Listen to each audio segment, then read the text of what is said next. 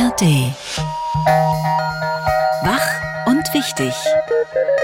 Der schöne Morgen mit Marco Seifert. Guten Morgen, schön, dass Sie bei der Donnerstagsausgabe von Wach und Wichtig dabei sind. Ampelkoalition und Union streiten übers Wachstumschancengesetz. Tom Böttcher und ich sprechen mit der Präsidentin des Verbands Die Familienunternehmer über ihre Erwartungen an die Politik.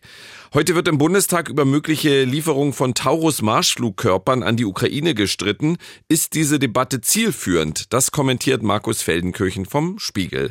Los geht es aber mit der Absage des Investorendeals durch die Deutsche Fußballliga.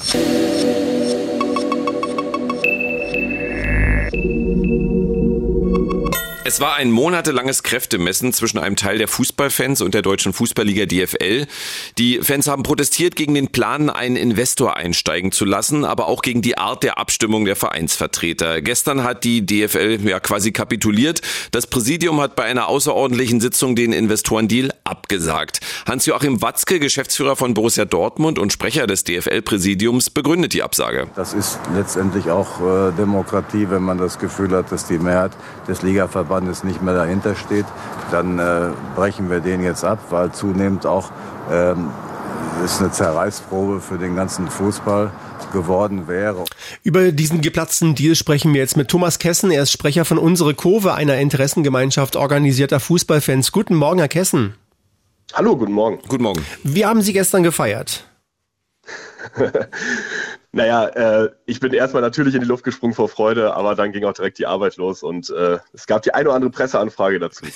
Das äh, Thema hat für mich ja zwei Ebenen. Das Pro und Contra Investoreneinstieg einerseits und die Art des Protestes andererseits. Fangen wir mit letzterem an. Ich stelle mir vor, meine Lieblingsband spielt nicht die Songs, die ich möchte und ich bin mit der Kommerzialisierung der Popmusik insgesamt unzufrieden. Dann kann ich ja trotzdem nicht beim Konzert Tennisbälle auf die Bühne schmeißen und damit für alle in der Arena das Konzert stoppen. Was hat das mit der von den protestierenden Fans eingefordert geforderten Demokratie zu tun? Ja, der Vergleich ist ein wenig schief, wenn ich das so sagen darf. Denn, ähm, denn es ist so, dass die Fans, die dort protestiert haben, sind ja allesamt Mitglieder ihrer Vereine. Und äh, diese Vereine sind entweder als Verein, wie man es klassisch kennt, vom Dorf aus der Kreisklasse, Mitglied der Bundesliga oder haben ihre Profiabteilung ausgegliedert und dann gehören aber diese ausgegliederten Gesellschaften den Verein. Und dann kommt die 50 plus 1 Regel ins Spiel, die besagt, dass der Verein immer die Weisungshoheit über die ausgegliederten Gesellschaften haben muss. Und ich, Entschuldigung, wenn ich, Sie, wenn ich Sie ganz kurz, wenn ich Sie ganz kurz unterbreche, ähm, weil ich hatte es ja bewusst gesagt, ich bin jetzt gar nicht beim Inhalt, Sie schon. Ich bin bei der Art des Protestes. Also das ist ja, man kann auch sagen, Fans haben Macht, das Spiel zu unterbrechen und haben diese Macht missbraucht. Ach, das sehe ich ganz anders. Und man muss auch sagen, die Art des Protestes war ja so ziemlich der friedlichste Protest, den wir hier gesehen haben. Es wurde mit Tennisbällen äh, der Ablauf eines Fußballspiels unterbrochen. Ich glaube, das ist kein Vergleich zu vielen anderen Protestformen. Hm. Besteht jetzt aber nicht die Gefahr, dass einzelne Fans oder Gruppen gelernt haben, wenn wir illegal Dinge ins Stadion schleusen, das war es ja, aufs Spielfeld schmeißen und das Spiel unterbrechen, dann können wir auch unsere nächsten Forderungen durchsetzen. Die Vereine, also die DFL, ist ja erpressbar?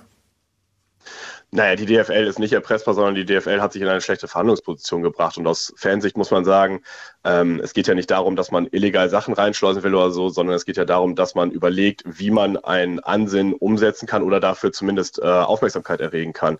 Auch Fans überlegen sich sehr genau, welche Mittel sie wählen, um welches Ziel zu erreichen. Und in diesem Fall war es so, dass das Ziel ein sehr großes war, dementsprechend auch die Mittel umfangreicher waren oder man eher bereit war, zum Beispiel einen Tennisball ins Stadion zu schmuggeln. Zum Fußball gehören Fakten und Emotionen. Gucken wir beim Investorendeal auf die Fakten. Ein Investor hätte eine Milliarde Euro gegeben, gegeben um die kommenden 20 Jahre acht Prozent aus den Erlösen der kommerziellen Rechte der DFL zu bekommen und hätte keinen inhaltlichen Einfluss gehabt. Die Emotion einiger Fans lautet, wir haben Sorge, dass das ein Türöffner ist. Zukünftig findet das Pokalfinale dann in einem anderen Land statt und die Anstoßzeiten werden noch mehr verteilt. Hier ist also etwas verhindern worden, was auch ich übrigens emotional sehr nachvollziehen kann als Fußballfan, was durch Fakten aber doch gar nicht gedeckt ist, oder? Hm, naja, es gibt ja einmal die offensichtliche Ebene und dann gibt es die tatsächliche Ebene. Offensichtlich stimme ich Ihnen vollkommen zu.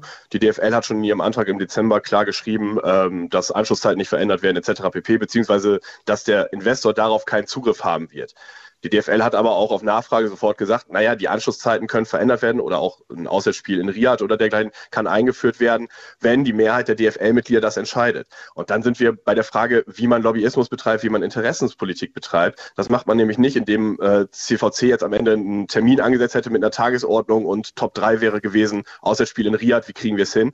Sondern Lobbyismus betreibt man, Interessenspolitik betreibt man, indem man sowieso in diese Zirkel reinkommt, über ganz etwas anderes redet und dann in der Kaffeepause zwischendurch mal anfängt, äh, Einfluss auszuüben und zu locken. Und plötzlich gibt es eine Mehrheit unter den DFL-Mitgliedern, die Riyadh ganz okay finden. Hm. Wo kann das Geld herkommen, damit die Bundesliga zukünftig international mithalten kann? Oder müssen wir uns einfach damit abfinden, dass auch zukünftig die besten Spieler nach England und Spanien gehen? Also ich glaube, wenn der deutsche Fußball eins zu Genüge hat, dann ist es Geld. Es ist nur sehr ungleich verteilt. Ähm, die DFL wird jetzt im Laufe dieses Jahres den nächsten TV-Rechtevertrag abschließen. Vielleicht haben sie ja aus dem ganzen Desaster gelernt und werden da dann vielleicht die, die reinkommenden Gelder so verteilen, dass dann auch der nächste Hurricane nach Deutschland wechseln kann oder dass man äh, auch mal andere Champions League-Teilnehmer als Bayern hat. Aber man muss im Übrigen auch sagen, es ist ja nicht so, dass äh, die Mehrheit der deutschen Fußballfans Bayern in der Champions League sehen will, sondern die Mehrheit der deutschen Fußballfans steht zu ihren Vereinen, geht zu ihren Vereinen und da sind die allermeisten leider nicht im internationalen Wettbewerb. Mhm. Und Fans von Greuther Fürth zum Beispiel, denen ist es, glaube ich, herzlich egal, wie Bayern München in der Champions League abschneidet. Ich bin Hertha-Fan, ich habe mit der Champions League auch nichts zu tun. Die DFL hat nach wochenlangen Protesten den geplanten Investorendeal gestoppt. Über die Folgen haben wir mit Thomas Kessen gesprochen. Er ist Sprecher von Unsere Kurve, einer Interessengemeinschaft organisierter Fußballfans. Was wird nun eigentlich aus den Tennisbällen? Ich glaube, auf eBay Kleinanzeigen sind gerade viele Anzeigen für gebrauchte Tennisbälle. Okay, vielen Dank. Danke, Herr Kessen. Tschüss. Hier ist die Radio 1 Tagesvorschau.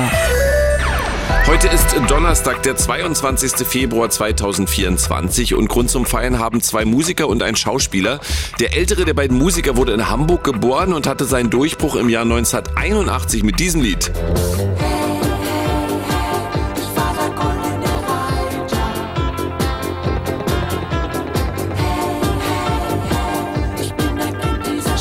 17 Jahre später folgte ein weiterer Hit zusammen mit Peter Heppner.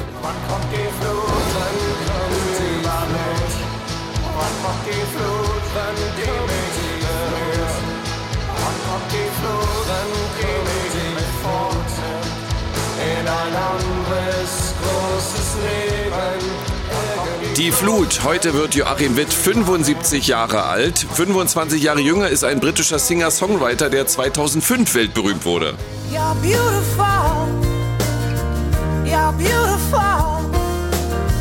You're beautiful. It's true. Ja, textlich geht's dann so ungefähr weiter. You're beautiful. Es folgten weitere Hits wie Goodbye My Lover. Heute wird James Blunt 50 Jahre alt. Und auch den Schauspieler, der heute Geburtstag hat, verbinde ich mit Musik. Ach, wie schön.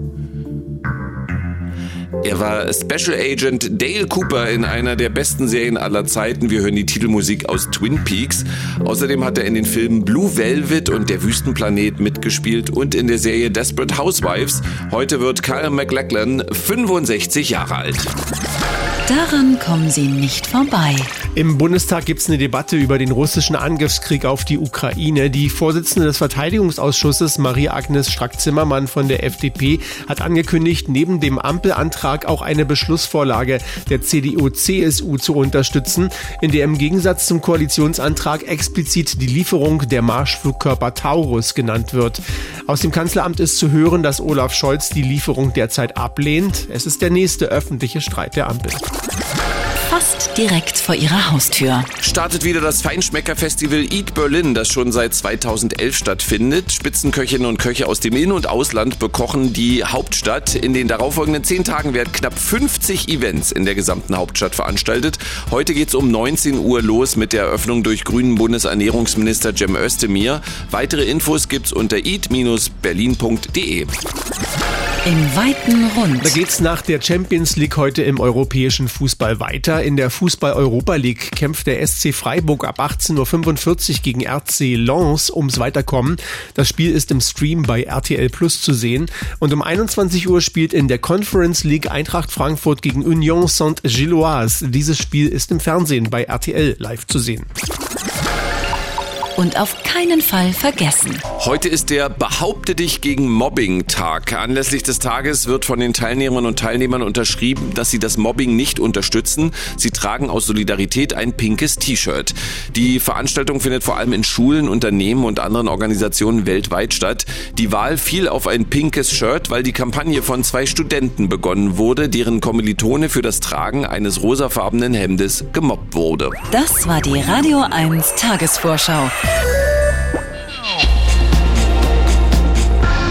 Wie sollte die Ukraine militärisch weiter unterstützt werden? Um diese Frage geht es heute im Bundestag. Die Ampelfraktionen bringen einen gemeinsamen Antrag ein. Darin wird, Zitat, die Lieferung von zusätzlich erforderlichen, weitreichenden Waffensystemen und Munition gefordert. Nicht explizit erwähnt wird die Lieferung von Taurus-Marschflugkörpern.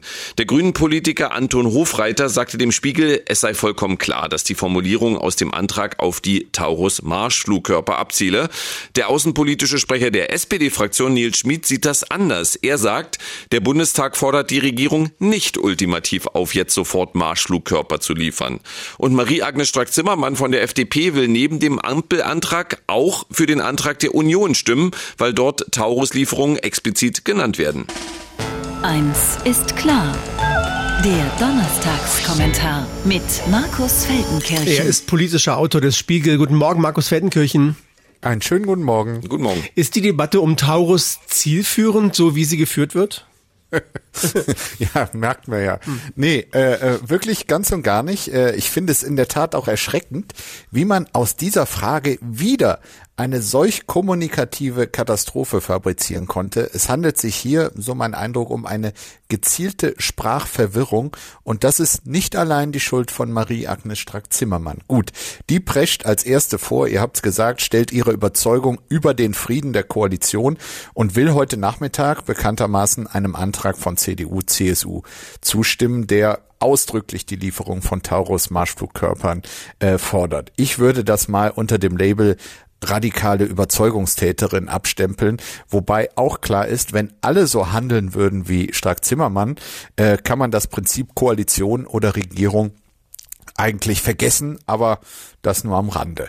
Der Antrag der Ampelkoalition äh, zur künftigen Unterstützung der Ukraine ist an sich ja recht wohlwollend der Ukraine gegenüber, aber es enthält eben keine Formulierung nach Lieferung von äh, Taurus, die unter anderem deshalb besonders und auch besonders umstritten sind, weil äh, es sich hier wirklich um schweres Gerät handelt, das auch weit in russisches Territorium äh, reichen könnte. Stattdessen will man in diesem Antrag, ich zitiere hier auch nochmal, weil darauf kommt es an, die Zitat Lieferung von zusätzlich erforderlichen weitreichenden Waffensystemen. Spannend ist dann tatsächlich, wie Anton Hofreiter, äh, ihr habt ihn erwähnt, diese Formulierung interpretiert.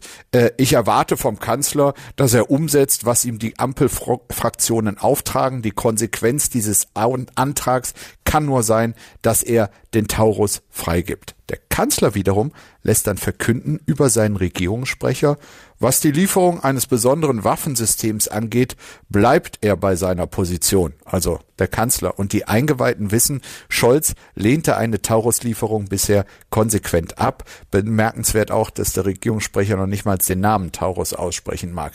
Da stimmt also ein Hofreiter in völlig falscher Interpretation eines schwammigen Begriffs ab heute Nachmittag. Für mich zeigt diese semantische Verwirrung und Posse wieder mal, dass diese Regierung bis heute keine Antwort auf die Frage gefunden hat, zumindest keine gemeinsame, wie intensiv sie die Ukraine bei ihrer Verteidigung gegen den russischen Aggressor unterstützen will.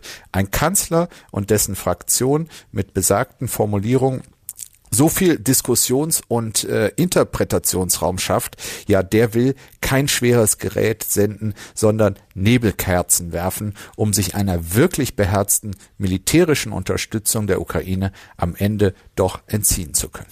Der Donnerstagskommentar mit Markus Feldenkirchen vom Spiegel. Vielen Dank. Gerne.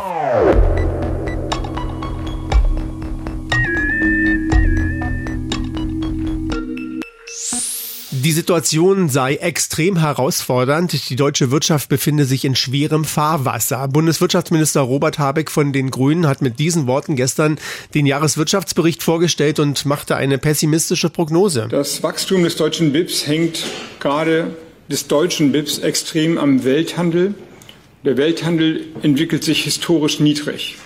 Das ist einer der Hauptgründe, warum wir auch gegenüber der Herbstprognose, wo wir noch von einem Wachstum für das Jahr 24 von 1,3 Prozent ausgegangen sind, so deutliche Abstriche machen müssen. Ja, deutlich heißt jetzt nur noch ein Wachstum von 0,2 Prozent des BIPs, des Bundesinlandsprodukts. Helfen soll künftig unter anderem das Wachstumschancengesetz. Es sieht eine Reihe von steuerlichen Erleichterungen für Firmen und eine Beschleunigung von Genehmigungsverfahren vor. Seit Wochen ringen Ampel und Union um das milliardenschwere Paket. Im Vermittlungsausschuss kam es gestern Abend zu einer Mehrheit Mehrheit dafür, aber CDU und CSU stellen sich weiter quer. Im März wird der Bundesrat erneut darüber abstimmen. Wir sprechen mit Marie-Christine Ostermann. Sie ist Präsidentin des Lobbyverbands Die Familienunternehmer und selbst Chefin eines Gastronomie-Großhandels. Guten Morgen, Frau Ostermann. Guten Morgen. Guten Morgen. Von ursprünglich geplanten sieben Milliarden sind jetzt noch rund 3,2 Milliarden Euro jährliche Entlastung für die Unternehmen übrig. Wie viel konkrete Hoffnung verbinden Sie als Unternehmerin mit dem Wachstumschancengesetz? Ich muss ganz ehrlich sagen, dass das Wachstumschancengesetz jetzt nur noch ein Mini-Wachstumschancengesetz ist von, äh, wenn überhaupt, dann mal drei Milliarden Euro. Das ist fast nichts. Und leider war das aber gestern auch ganz konkret jetzt das Einzige, was der Wirtschaftsminister gesagt hat, was kommen soll, um das Wirtschaftswachstum in Deutschland wieder anzukurbeln. Und das ist natürlich absolut viel zu wenig. Es gibt ja viele externe Faktoren, die für die Krise zumindest mitverantwortlich sind. Die Kriege in der Ukraine und in der Ost, die Inflation, zuletzt auch Sparzwänge des Bundes nach dem Haushaltsurteil des Bundesverfassungsgerichts. All das trifft Deutschland als Exportnation besonders hart. Trotzdem äh, sagen Sie, Robert Habeck ist schuld und Sie fordern, die Wirtschaft braucht jetzt einen Vollzeit-Bundeswirtschaftsminister. Was soll denn das eigentlich heißen? Also arbeitet Robert Habeck nicht Vollzeit? Er arbeitet nicht für die richtigen Themen aktuell. Ich nehme ihn als Klimaminister wahr, aber nicht als Wirtschaftsminister. Sie haben es selbst gesagt, er sucht die Ursachen extern, außerhalb von Deutschland und auch außerhalb seines eigenen Einflussbereiches. Aber sehr viele große Probleme in Deutschland sind absolut hausgemacht. Unser Standort ist einfach nicht mehr wettbewerbsfähig. Die politisch verursachten Kosten für die Unternehmen sind viel zu hoch und deswegen wird hier kaum noch investiert. Wir müssten dringend die Steuerlast mindestens auf europäischen Durchschnitt senken. Die Abgabenlast bei den Sozialabgaben müssten für die Unternehmen und auch für die Arbeitnehmer unter 40 Prozent des Bruttolohns sinken. Die Bürokratie müsste massiv abgebaut werden. Und wir brauchen auch dringend eine Lösung gegen den Fachkräftemangel. Herr Habeck muss ein überzeugendes Konzept vorlegen. Und ich sehe gerade nicht, dass er den Mut und die Kraft hat, das zu tun. All diese Probleme, die Sie genannt haben, die gibt es aber doch nicht erst seit Robert Habeck Wirtschaftsminister ist. Ja, da haben Sie natürlich äh, vollkommen recht. Die gibt es äh, schon lange. Seit 20 Jahren wurden in Deutschland keine strukturellen Reformen mehr umgesetzt, die das Land wettbewerbsfähig gemacht hätten. Da waren also die großen Koalitionen vorher auch dran beteiligt. Nur, wir haben jetzt eine Regierung, die jetzt in der Verantwortung steht und jetzt entsprechende Maßnahmen ergreifen könnte. Sie sagt, äh, es wäre eine gute Sache, beispielsweise die extrem teuren Sozialausgaben weiter hoch hochzuhalten, um den privaten Konsum zu stabilisieren. Aber die Preise steigen ja weiter. Äh, eine große Herausforderung für alle Menschen, alle Bürger ist die große Inflation. Auch für die Unternehmen, auch für mein Unternehmen. Wir haben große Kostensteigerungen und äh, dann bleibt halt viel zu wenig Geld zum Investieren hm. übrig. Und deswegen brauchen wir strukturelle Reformen, um effizienter zu sein in diesem Land. Sie, Sie haben ja dann Widerspruch aufgemacht. Sie haben gesagt, Sie nehmen Robert Habeck äh, vor allem als Klimaschutzminister und weniger als Wirtschaftsminister wahr. Aber ist der Umbau zu, in eine klimagerechte Wirtschaft nicht auch zukunftsweisend? Absolut, da haben Sie vollkommen recht. Und genau deswegen ist es auch so tragisch, dass er ankündigt, dass wir für dieses Jahr nur 0,2 Prozent Wachstum haben. Für die längerfristige Zukunft jedes Jahr ein Potenzialwachstum von nur 0,5 Prozent. Das reicht gerade noch für ein Mini-Wachstumschancengesetz, also die ganz normalen Verteilungskonflikte, die man alltäglich in einem Land hat. Hm. Es reicht aber eben nicht, um die großen Probleme zu lösen, wie die Transformation zur CO2-Neutralität, wie die Aufstockung der Bundeswehr, wie die Unterstützung der Ukraine oder auch die Integration der Flüchtlinge. Da brauchen wir viel mehr Wachstum. Frau Ostermann? Und am wichtigsten wäre dafür Kostensenkung hm. jetzt. Ich habe noch eine Schlussfrage mit der Bitte um eine relativ kurze Antwort. Sie haben jetzt von Abgabenlast, die gesenkt werden muss, gesprochen, von Energiekosten, die gesenkt werden müssen, Steuern müssen reduziert werden. Wenn man das nicht bezahlen muss, ist es ja leicht zu fordern. Darum die Frage, wer soll das alles bezahlen? Ja, wir Unternehmen bezahlen es doch die ganze Zeit. Wir, die Familienunternehmen, erwirtschaften jedes Jahr Rekordsteuereinnahmen für den Staat und erwarten jetzt, dass er sich so reformiert, dass er deutlich effizienter arbeitet, dass beispielsweise das Bürgergeld nur an bedürftige Menschen ausgezahlt wird, dass Geld in die Hand genommen wird, um Steuern zu senken, dass wir wieder wettbewerbsfähig sein können. Diesen Mut, diese Klarheit auch zu sagen, wo dann jetzt unpopulär auch mal eingespart wird im Haushalt, das erwarte ich von unserem Bundes Bundeswirtschaftsminister und von der gesamten Bundesregierung. Jetzt, ansonsten verlieren wir das Vertrauen. Über den gestern vorgestellten Jahreswirtschaftsbericht und das Wachstumschancengesetz haben wir mit Marie-Christine Ostermann gesprochen. Sie ist Präsidentin des Verbands Die Familienunternehmer. Ich fasse mal zusammen. Sie ist mit der Ampelregierung nicht so ganz zufrieden. Vielen Dank, Frau Ostermann. Gerne. Die Radio 1 Denkpause. Heute mit James Blunt, Musiker. Dinge dauern lange, aber wenn etwas richtig ist, geht es schnell. Ende der Denkpause. Jo, damit ist Schluss für heute mit Wach und Wichtig. Wenn Sie wollen, hören wir uns morgen noch ein letztes Mal für diese Woche wieder. Haben Sie einen schönen Donnerstag. Wach und Wichtig. Der schöne Morgen. Montag bis Freitag immer ab 9. Mehr Radio 1 auf radio1.de und in der Radio 1 App.